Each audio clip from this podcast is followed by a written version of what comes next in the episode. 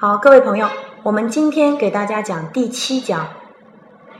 也是我们的服装搭配系列的第七讲——面料文化与角色匹配。那我们说到这个面料，服装的面料，我们在前几节我们讲到了关于色彩、关于呃这个美学，还有关于风格等等一系列的内容。那么我们今天所讲的面料，也就是我们说到的服装当中不可或缺的关于形色质、廓形、色彩和材质当中的最重要的一个环节——材质。材质不能说是最重要，但是它一定也是服装当中表达品质的一个非常重要的关键点。我们今天从三个方面为大家来解读面料的文化和角色匹配。第一个，我们先要从面料文化来给大家讲解；第二一个，我们从面料和每一个人的气质如何去结合，让我们更好的购买服装；第三个，我们从面料搭配的角角呃呃的这个角度来讲关于面料的一个搭配问题。好，那我们首先来给大家讲第一个问题：面料文化。那么从中国，从西方，我们从古代来讲的话，人们经常形容贵族；在东方，我们经常形容绫罗绸缎，形容为贵族。一说到绫罗绸缎，那么一说到玛瑙翡翠，我们自然而然会想到贵族阶层。所以说呢，我们对于东方人的一个关于贵族的讲讲解，通过面料的角度，通过面料的角度，我们用这个珍珠玛瑙，包括我们说的呃这个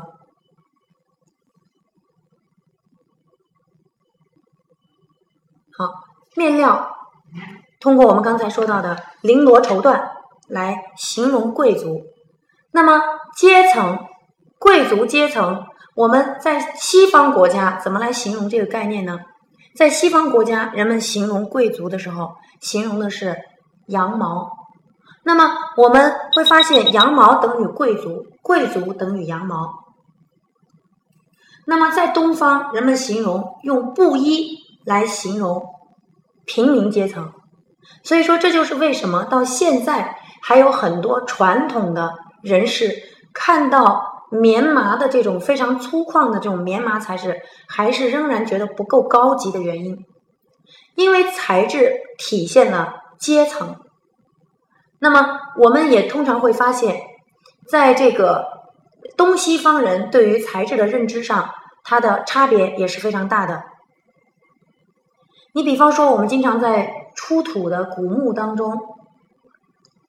古代人的这个葬墓葬当中。我们会通过配饰以及服装的面料还有工艺，来判定这个人他的角色是贵族还是平民。那么，这个就是人们通过高级的材质来代表高级的阶层。这也是为什么国际一线品牌对于材质的一个注重，对于材质的一个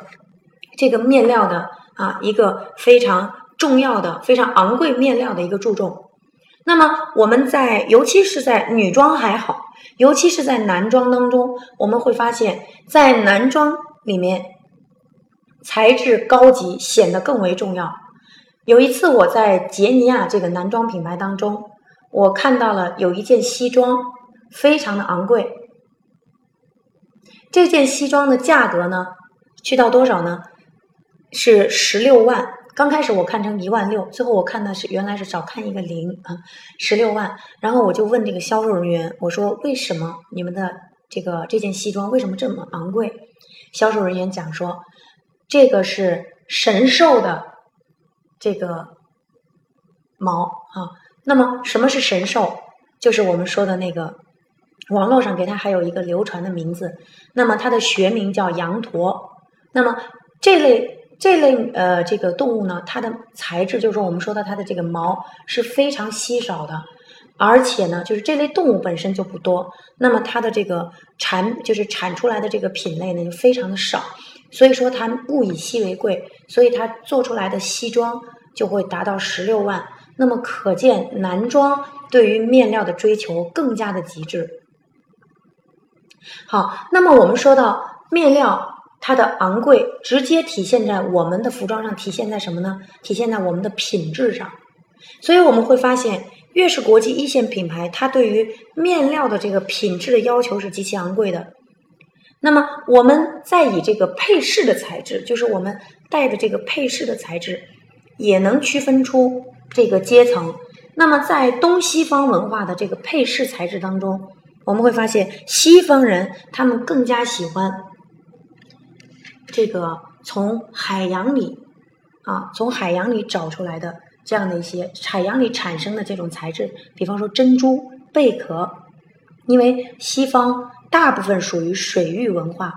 那么到了东方，我们属于大陆文化，尤其是我们中国，我在我们国家，我们人们更加喜欢从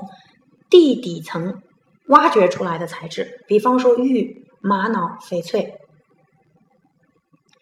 这个又是东西方人对于材质做成不同的材质做成的配饰的一个不同的认知，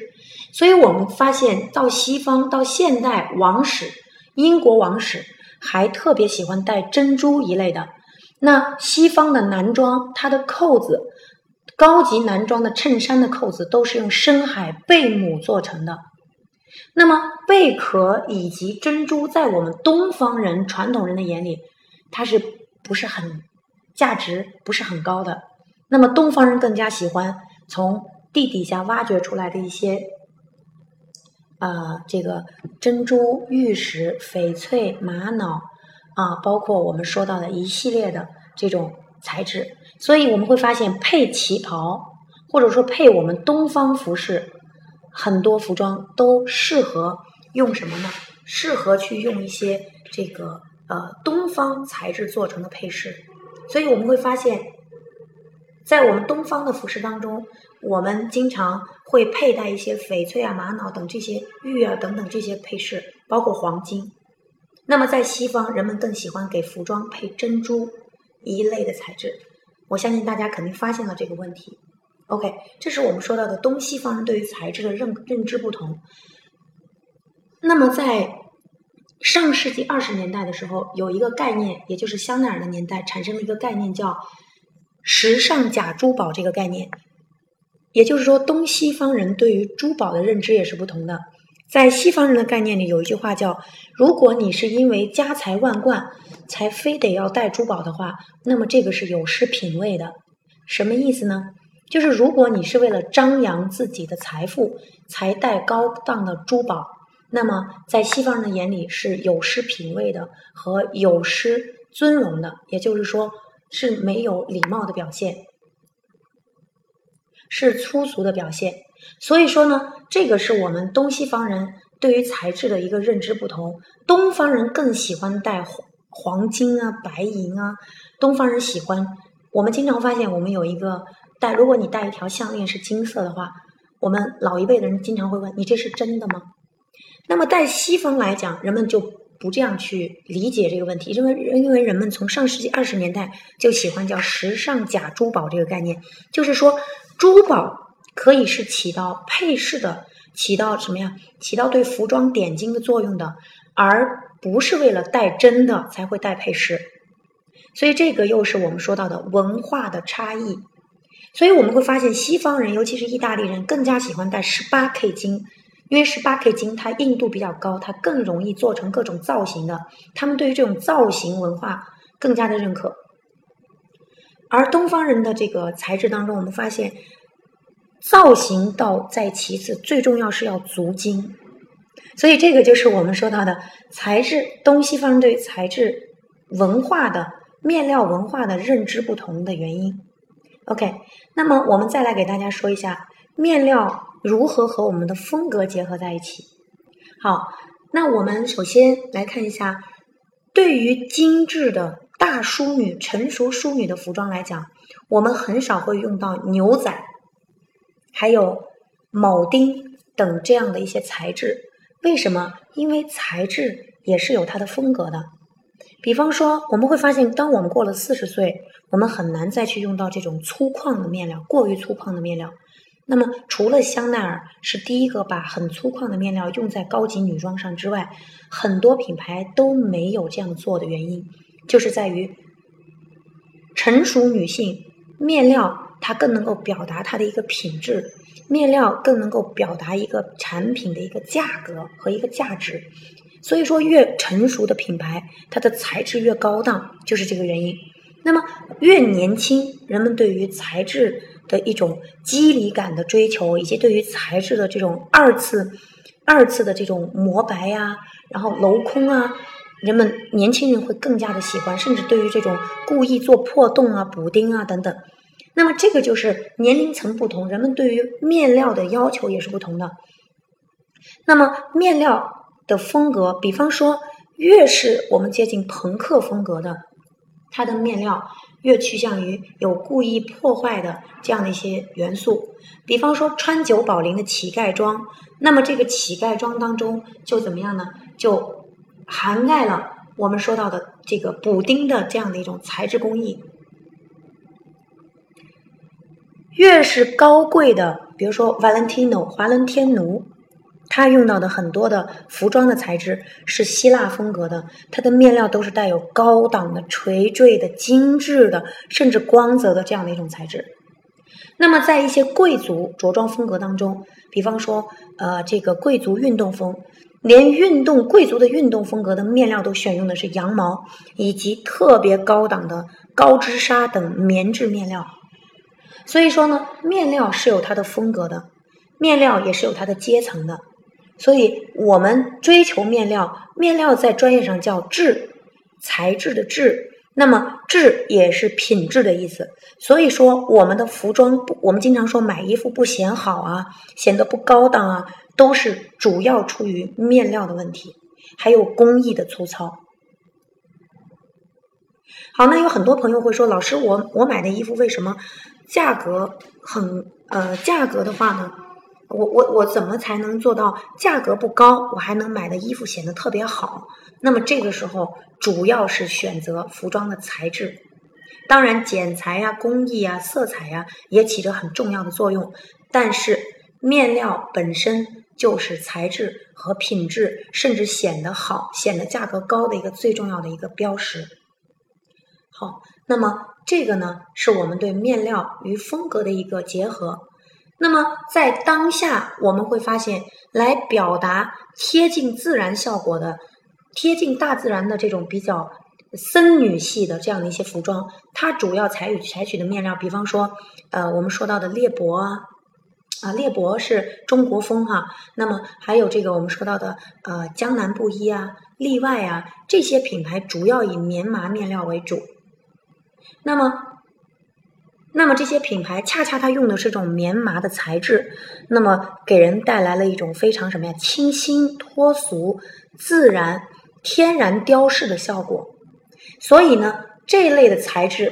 在北方销量其实是不好的，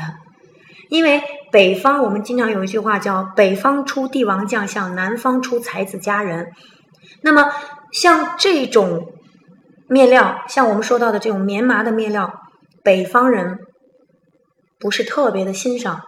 但是到了南方，尤其是在江浙一带，这类的面料销量，这类的面料所做的成衣销量是非常好的，因为它而且还有很多大学生也非常喜欢棉麻材质做的这种天然雕饰，不刻意不华丽，然后贴近自然的这种清新脱俗的效果，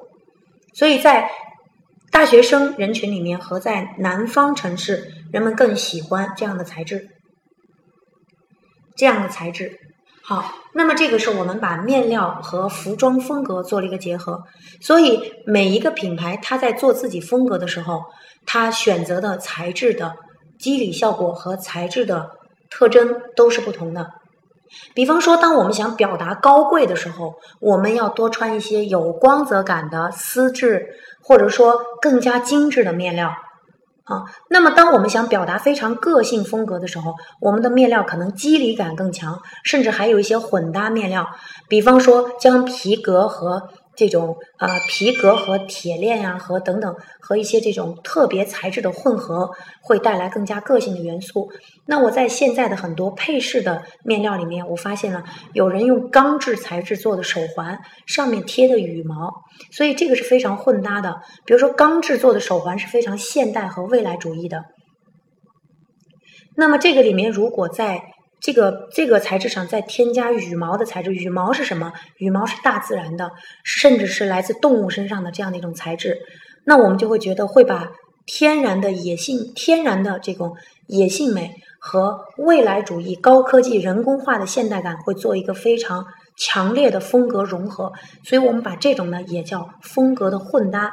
那么面料也是可以实现风格混搭的。OK，这是我给大家讲的第一个问题。啊，关于面料和风格，还有面料文化和阶层，以及东西方人的面料的认知不同。好，那我接下来给大家讲第二个问题：面料，我们我们以我们的皮肤和气质，我们怎么去选择面料？每个人都有自己的，那么呃，每个人都有自己的气质。那么，在人身上，人人体也是分形色质的。形就是我们的体型，色就是我们的头发色、眼球色，啊呃，还有我们的皮肤色。那么，人的质是什么呢？相信大家已经猜到了，就是我们的皮肤质感、发质质感啊等等。那么。再说的隐性一点，还有我们的音质质感哈。那我的音质就不是很好听了，因为常年讲课的原因。OK，那么我们人体的材质就是来于你的发质和你的肤质。有很多人更注重自己的着装的色彩，更注重自己着装的这个呃这个这个廓形、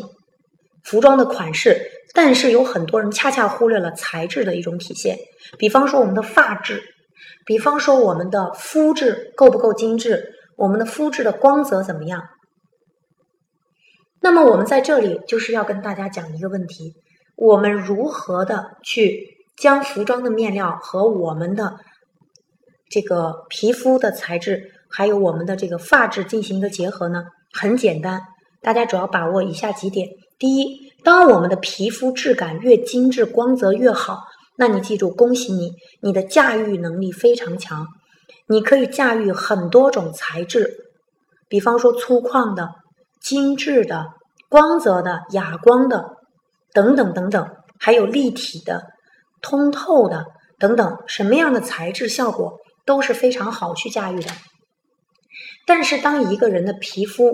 和发质都不够精致的时候，那么我们的驾驭能力就会在下降。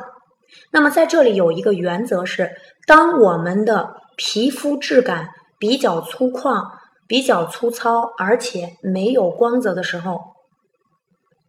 那么我们在选择服装面料的时候，不建议选择过于强光泽、过于精致的面料，也就是织纹很细腻的精梳的面料，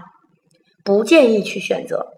因为越是这种更加精致、面料越突出的时候，反倒人的皮肤材质、人的皮肤的质感、发质会被降到最低、最弱，也会把人会比下去，人会显得更加的粗糙。这就是我们说到的美学当中的对比法。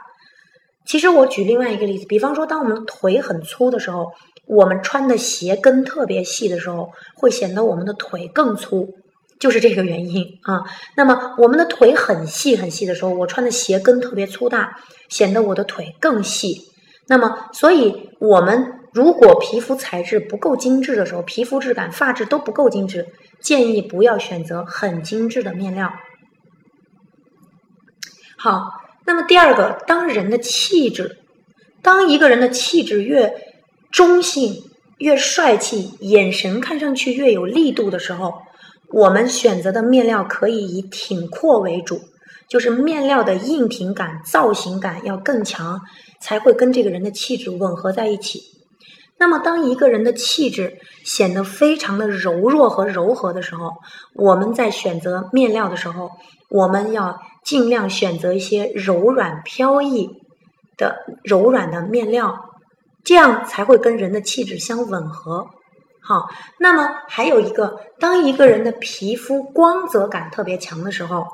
那么我们要选择一些服装的面料，可以是光泽感也比较强的，甚至是钻石的耳钉啊，甚至是我们的衣服的材质的这种这种漆光啊、漆皮啊等等这种面料都是可以驾驭的。那么综上所述，当我们的质感，当人的质感要和面料的质感一定要做一个结合，是互相映衬、互相提高的。而不是说一个把一个比的特别的差，这个是原则。那有朋友问了，老师，那我们我我我们这个不化妆，皮肤质感又特别差，那么穿什么？OK，那我只能非常遗憾的讲，如果您也不化妆，如果您的皮肤质感也很差，您的发质质感也不懂得去保养，连光泽度都没有，像一团乱草，那么您在这个时候穿什么衣服，可能效果都会比较差。可能这句话比较残忍，但是我想告诉他，想要想要告诉大家，想要美就一定要付出代价。所以说，我们尽量的一定要维护我们的质感，就是我们的肤质、我们的发质等等各种质感。那么有时候呢，我们我们经常会说，特别年轻的小女孩穿什么都好看。大家知道为什么吗？第一，她们的身材没有问题，没有走形。第二，他们的肤质、发质足够好，所以说无论我们多大年龄，我们都要保持自己的质感，这样我们才能穿上更漂亮的衣服，我们的驾驭能力才够强。OK，那么这个是我给大家讲的第二个问题。那么第三个小问题就是我们说到的面料的搭配。那么面料搭配它也是有一个关系的，比方说。同类面料搭配，比方说我上装是羊毛，下装也是羊毛面料，而且都是很相似的面料。比方说套装，那么同类质感搭出来叫调和，它会给人感觉非常的传统。那么不同类质感搭出来，它会给人感觉个性很多。比方说我把皮革和蕾丝的搭配，一个是蕾丝是通透的，是很女人的，皮革又硬挺。又非常的野性，那么这两种材质的混合会搭出意想不到的视觉效果。那么再一个，如果我想我想把飘逸的这种纱质、柔软就是飘逸的透明的纱质和牛仔搭配在一起，它也会产生出年轻的朝气牛仔粗犷的效果，又会带来很女性化的女人味的效果。那么，所以说，不同的材质产生对比的时候，它会给人的服装的风格会有完全不同的效果。